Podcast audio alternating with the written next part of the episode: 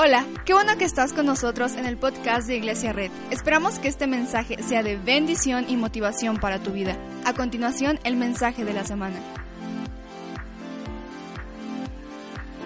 Pues eh, estoy muy contento hoy porque puedo convivir con ustedes, platicar con ustedes, eh, charlar con ustedes y tener una palabra también con ustedes en estos días que son muy especiales para todos en el mundo occidental.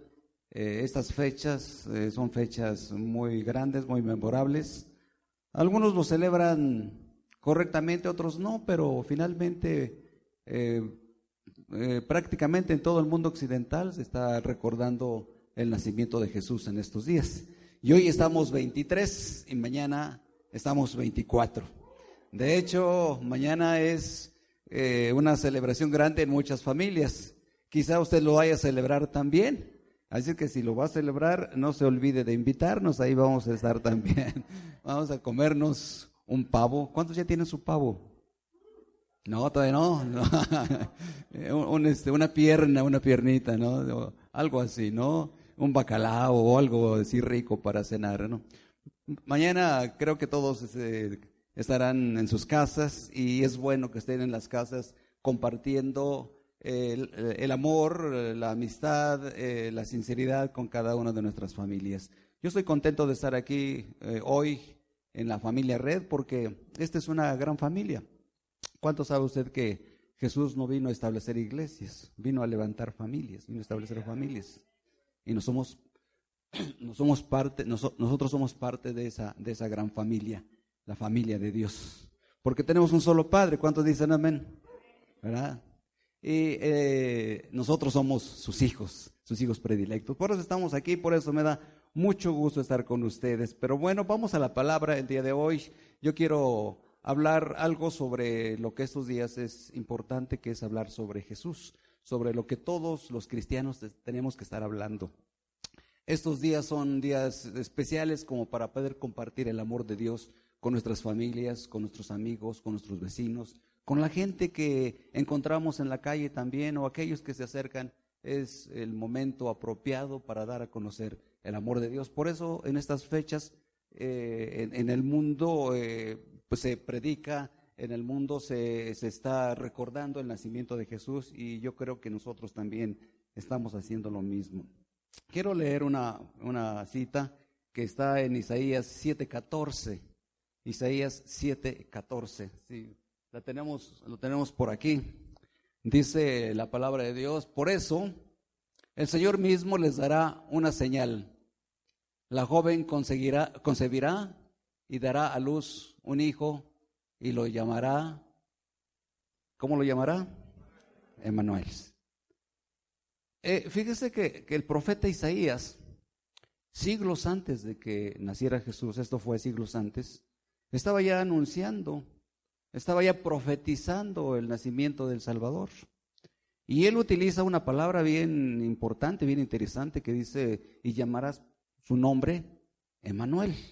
O sea, el ser que vendría ya tenía un nombre, un nombre específico. Dios mismo, eh, eh, a través del profeta, estaba diciendo que el nombre sería Emanuel, que el significado, usted lo sabe bien, significa Dios con nosotros.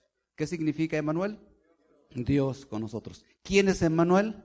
Dios con nosotros. O sea, eso es tremendo, es extraordinario y nosotros los cristianos tenemos que darle eh, eh, ese valor a, la palabra y es extraordinario pensar que este ser que iban a ser, cuyo nombre es Emmanuel, era el mismo Dios que iba a descender con nosotros. O sea, Dios con nosotros, a través de la persona de Jesús. Y este hecho es extraordinario porque mire, no hay un milagro más grande en la, en la naturaleza que el, concebir y el creer en este milagro que es impresionante. Normalmente el nacimiento de Jesús lo tomamos algo así como, muy, muy normal, como un nacimiento normal. Y desde luego que sí fue normal, pero, pero su, su concepción, pero eh, la planeación de su nacimiento fue algo extraordinario. Y luego la ejecución del plan fue más extraordinario. Por eso es que nosotros tenemos que, tener en mente esto para tener eh, la información y poder saber cómo es que se hace este tipo de, de, situaciones y cómo es que el Señor viene a nacer a la tierra, así como nos lo dice la Biblia. Mire, desde mucho tiempo atrás se creó un conflicto muy grande en la tierra. En Génesis leemos que el hombre fue creado a imagen y semejanza de Dios y fue dotado de un poder extraordinario, de una sabiduría extraordinaria y también fue dotado de, un poder muy, muy, muy grande, de una santidad fue dotado el hombre y la mujer. Tanto así que ellos mismos eran capaces de gobernar el mundo. Dios les dijo que ellos tenían que sojuzgar a todas las criaturas de la tierra. Sojuzgar significa gobernar. Ellos deberían tener, ellos tenían la capacidad de gobernar toda la tierra, todos los seres vivos. Y creo que, que, gobernar la tierra y gobernar los seres vivos, vivos es algo increíble, se necesita de un poder extraordinario. Pero para Adán era normal hacerlo, porque no lo hacía en sus fuerzas, no lo hacía por él mismo, sino por el mismo poder de Dios que radicaba en él. Porque el hombre fue hecho a imagen y a semejanza de Dios. Entonces Dios puso en el hombre parte de su esencia. Y esa parte de la esencia de Dios es el poder gobernar a la tierra. Eso es impresionante. Pero pasa algo muy desastroso. Usted ya sabe la historia.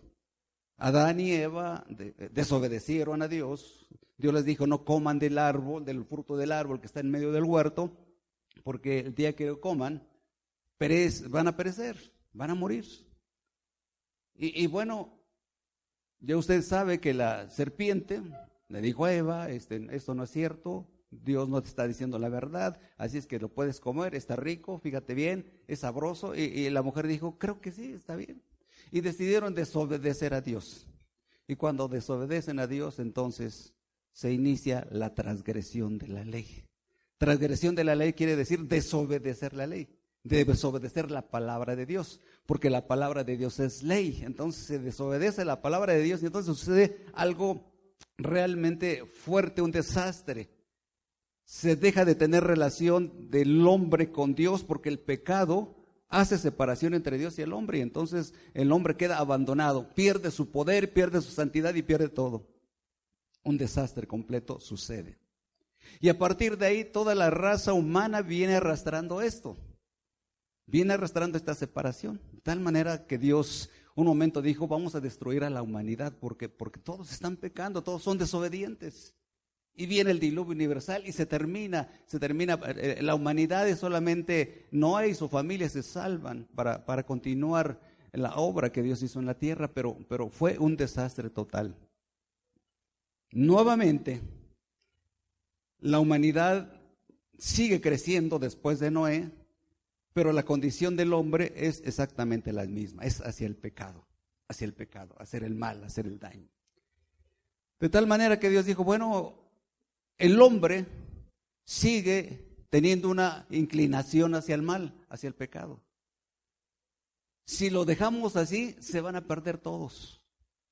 Y entonces Dios, en su inmenso amor y sabiduría, traza un plan en el cielo para salvar a toda la gente que estaba perdida en el mundo y que todo le, esperaba la perdición eterna. Porque dice la Biblia que la paga del pecado es la muerte y todos estaban muertos en el pecado. Y si estaban muertos en el pecado, así iban a terminar. Entonces Dios no quiso eso. Por eso en el cielo hubo una, una planeación del hecho. y, tanto el Padre como el Hijo como el Espíritu Santo eh, eh, creo que eh, tenemos que entender que algo hubo en ellos porque, porque el Padre dijo, ¿cómo, ¿cómo podremos salvar a la gente de la humanidad que se vaya a la perdición eterna? Y entonces hubo algo muy importante. ¿Cómo se puede salvar la humanidad? Se habrán preguntado entre ellos, ¿cómo se podrá salvar a la humanidad? ¿Cuál será el método más efectivo para salvar a la humanidad y restaurarla a su, a su, a su, a, su posición inicial?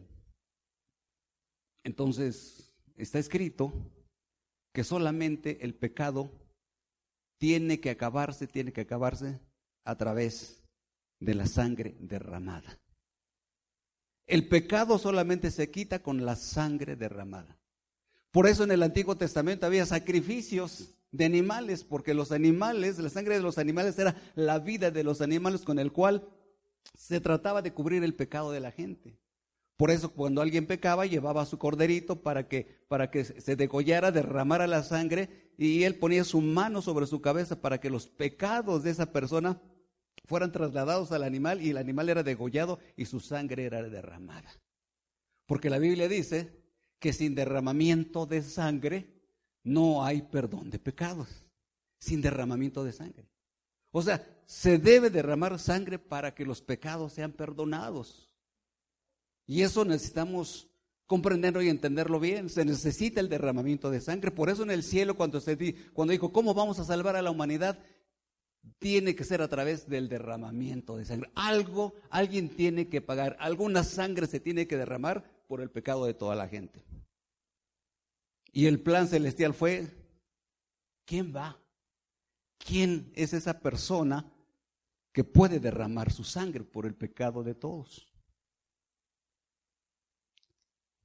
Y creo que en el consejo que hubo en el cielo, Jesús levantó la mano y dijo al Padre, Señor, si tú me permites, yo voy para derramar esa sangre que es necesaria para pagar el pecado de todos. Y Dios dijo, está bien, tú vas. Se trazó el plan en el cielo para que Jesús viniera a la tierra. Y entonces Jesús viene a la tierra a cumplir un propósito. Jesús viene a nacer porque él tenía que cumplir un propósito. El propósito de Jesús venir a la tierra es venir a derramar su sangre preciosa para pagar el pecado de todo el pueblo. Esa fue su misión, para salvar a la gente. En, nosotros en el mundo occidental le damos mucha, mucho énfasis en el nacimiento y está bien. Pero su función eh, no solamente era nacer, sino era nacer para que la sangre de Jesús fuera derramada por los pecados de todos. Y entonces el plan ya estaba trazado. Ya estaba decidido quién vendría a la tierra. Pero ahora, ¿cómo tendría que venir? Y entonces Dios revela al profeta Isaías y le dice eso. He aquí que la Virgen concebirá y dará a luz un hijo y llamará su nombre Emmanuel. A través del profeta estaba diciendo Dios, va a ir Dios mismo a la tierra para nacer de una virgen y cumplir con su propósito. Emmanuel, Dios con nosotros. O sea, Dios mismo, Dios mismo descendiendo a la tierra por nosotros. Y eso es extraordinario, eso es, es, impresionante pensarlo, cómo, cómo se fragua, cómo se planea la salvación del mundo. Por eso viene a nacer Jesucristo, por eso nosotros lo recordamos mucho. Y en Juan 1.14, si lo tenemos por ahí, ese plan de Dios empieza a funcionar. Usted ya sabe la, historia, todo mundo la sabe. El ángel Gabriel anuncia el nacimiento de Jesús y, este, y, le dice a, María que su nombre, ahora le cambia el nombre, no va, a ser Emmanuel, sino va a ser ahora Jesús, que significa el Salvador. O sea, es Emmanuel, Dios con nosotros, pero además va a ser el Salvador. Emmanuel, Dios con nosotros, el Salvador del mundo. Y en, en esta parte, en el Juan 1.14, dice, y el verbo, el verbo que es Jesús, se hizo hombre. El verbo que es Jesús se hizo hombre. Teniendo la naturaleza de Dios, se hizo hombre cuando nace de la Virgen. Y habitó entre nosotros o sea, anduvo entre nosotros. Dios mismo descendió a través de María y habitó entre nosotros. Dios mismo, Emmanuel. Y hemos contemplado su gloria. La gloria que corresponde al Hijo unigénito del Padre, lleno de gracia y de verdad. Ese ser poderoso ese Dios poderoso desciende en la persona de Jesucristo. Y la Biblia lo asienta como una verdad. Y el verbo se hizo hombre y habitó entre los hombres. Pero qué extraordinario. Yo voy a otra, otra, otra cita. Vea usted en Filipenses 2, del 5 al 7. Tenemos algo también que debemos eh, meditar mucho en estos días. Algo que debemos dar el valor tremendo y total de lo que pasó en, el nacimiento de Jesús.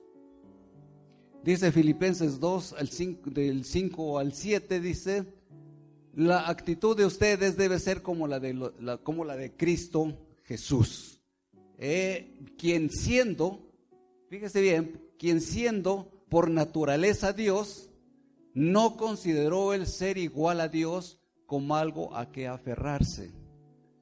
Por el contrario, se rebajó voluntariamente, tomando la naturaleza de siervo y haciendo semejante a los seres humanos.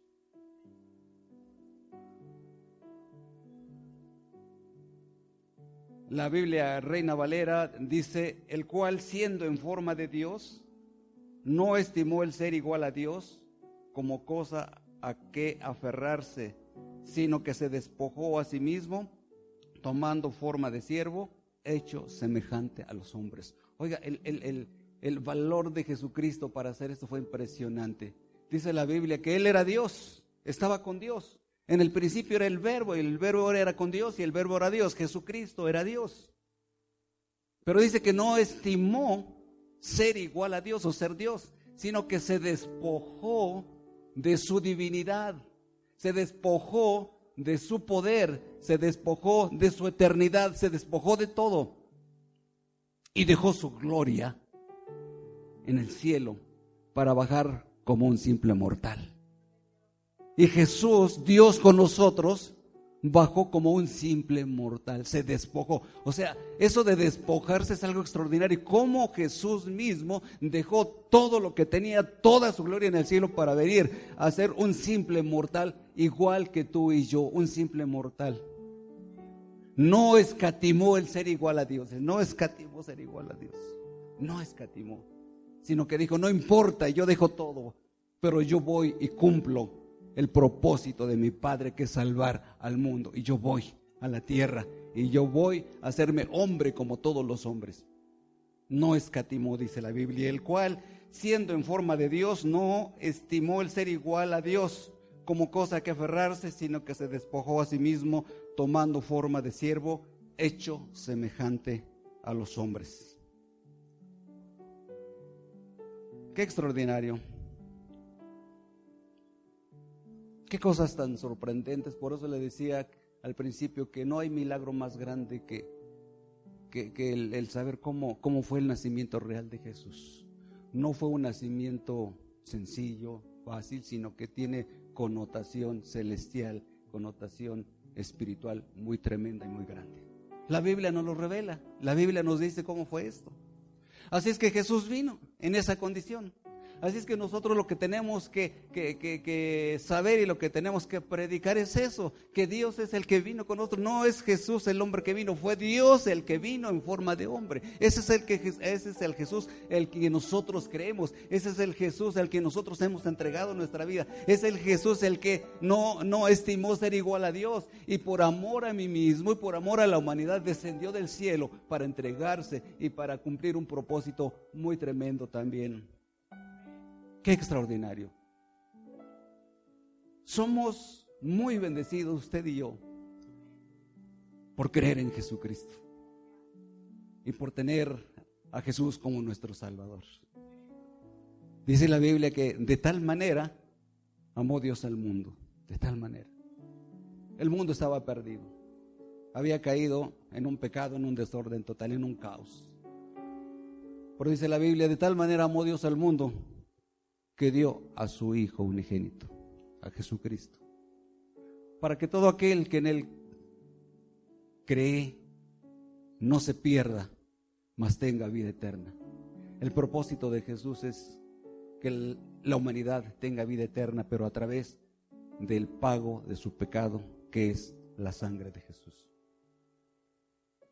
Y Jesús llegó a la tierra. Y la Biblia dice que anduvo entre nosotros y fue igual a nosotros. E hizo muchos milagros y maravillas, pero no porque, porque Él era Dios, porque, pero que en su cuerpo mortal Jesús ya no era Dios. Era el Hijo del Hombre, Él mismo se dijo, pero Él no tenía la sustancia de Dios ya, Él no tenía el poder de Dios ya, Él no tenía la gloria de Dios, Él no tenía nada, Él se despojó de todo y, y bajó como un simple hombre, pero hizo milagros. ¿Cómo los hizo? ¿Cómo los hizo? ¿Cómo pudo caminar sobre las aguas sin hundirse, por ejemplo? ¿no? Milagros tremendos, ¿no?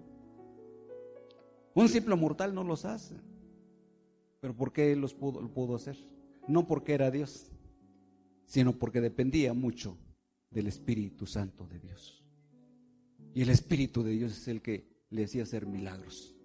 Y hacía milagros y maravillas y producía sanidades en la gente y le devolvía la vista a los ciegos cuando los, ciegos nunca habían podido ver ciegos de nacimiento, les abrían los ojos en un momento. ¿Por qué lo hacía?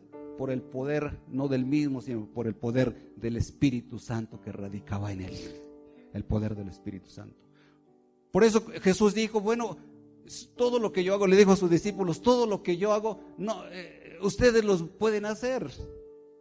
Todo lo que yo, esos, esos eh, milagros, estas maravillas que ustedes ven que yo hago, esas pueden hacerlas también ustedes y aún pueden ser mayores. Ustedes pueden ser mayores. Si es que dependes del Espíritu Santo.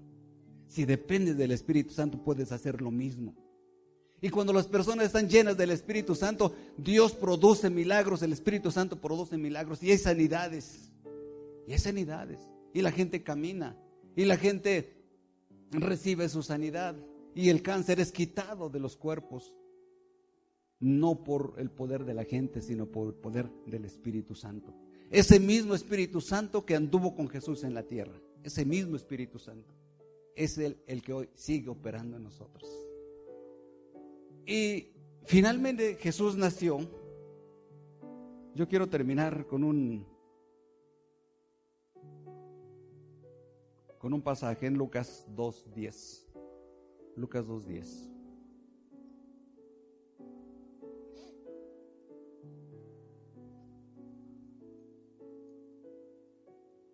Finalmente Jesús descendió, así como fue profetizado por Isaías, de una virgen quien todavía no se casaba, sino apenas estaba desposada. Y ya sabe usted la historia, concibió y finalmente Jesús nació de esa virgen. Pero dice una palabra que en, en Lucas 2.10, cuando Jesús nació, el ángel se le apareció a unos eh, pastores, pastores que cuidaban los rebaños. Y les dijo, pero el ángel les dijo, ¿qué es lo que dijo el ángel a los pastores? No tengan miedo, miren que les traigo buenas noticias. Diga usted buenas noticias. Miren que les traigo buenas noticias. El ángel le dijo a los, a los pastores, les traigo buenas noticias. Y lo que nosotros tenemos que hacer hoy, los cristianos, es exactamente lo mismo. Ir con la gente y con la gente que está allá afuera, ir con la gente que conocemos y decirle, ¿sabes qué? Te traigo buenas noticias. Te traigo buenas noticias. Son buenas noticias las que te traigo. ¿Qué es lo que dijo? Dijeron los, eh, eh, el ángel. Miren, que les traigo buenas, buenas noticias que serán motivo de mucha alegría para todo el pueblo. ¿Cuáles eran las buenas noticias? De que Jesús, de que Dios había descendido. Jesús había venido a la tierra para salvar a aquellos que se habían perdido. Las buenas noticias son esas. El Evangelio son las buenas noticias. ¿Y en qué consiste el Evangelio? En predicar a Jesús y decirle Jesús vino y nació, sí, pero, pero el hecho fundamental no fue que haya nacido, sino lo más importante, que nació con un propósito y el propósito es de derramar su sangre para pagar tu pecado, tus afrentas, eh, tus iniquidades, para que tú puedas ser salvo. Él pagó por ti a través de su sangre. Y entonces, por la sangre de Jesús, tú eres libre de pecado. Y tú eres santo en el nombre de Jesús.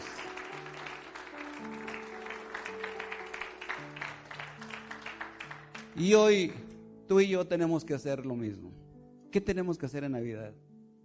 El día de mañana yo sé que algunos la pasarán con sus familias, con los amigos, con la gente que estiman. Y eso está bien, eso es agradable. Pero más agradable si es que nosotros les damos las buenas noticias. La Navidad son buenas noticias. Son buenas noticias. Que Cristo Jesús nació, sí, pero para salvar a su pueblo del pecado. Que Él vino y derramó su sangre para pagar nuestro pecado y a través de esa sangre nosotros podemos ser libres del pecado y poder ser restaurados a la posición inicial. El hombre tiene que regresar a su posición inicial. La humanidad tiene que regresar a su posición inicial como fue creado Adán y Eva, con poder y autoridad. Hermano y hermana, hoy tú y yo tenemos que regresar a esa posición inicial, de tener autoridad, santidad, autoridad sobre todas las cosas y para poder recuperar el reino de Dios para Jesucristo. Yo te invito que en esta Navidad, si tienes oportunidad de predicar esto, predícalo. Es bendición. La gente lo necesita. El mundo necesita a Jesús. El mundo necesita a Jesús. El mundo sigue perdido. Ya está pagado el precio, pero el mundo sigue perdido. Y nuestra obligación como cristianos es predicar que hay una solución, que ya está, que el pecado está pagado, que ya no tienen que sacrificar animalitos ahora, solamente con entregar su vida a Jesús y con creer que Él es Dios y que Él es el, el Salvador y arrepentirse de sus pecados. Eso es simple para que puedan nuevamente restaurar su vida y puedan restaurar su matrimonio, puedan restaurarse las familias, nuestro país, la sociedad pueda ser restaurada para el reino de Dios.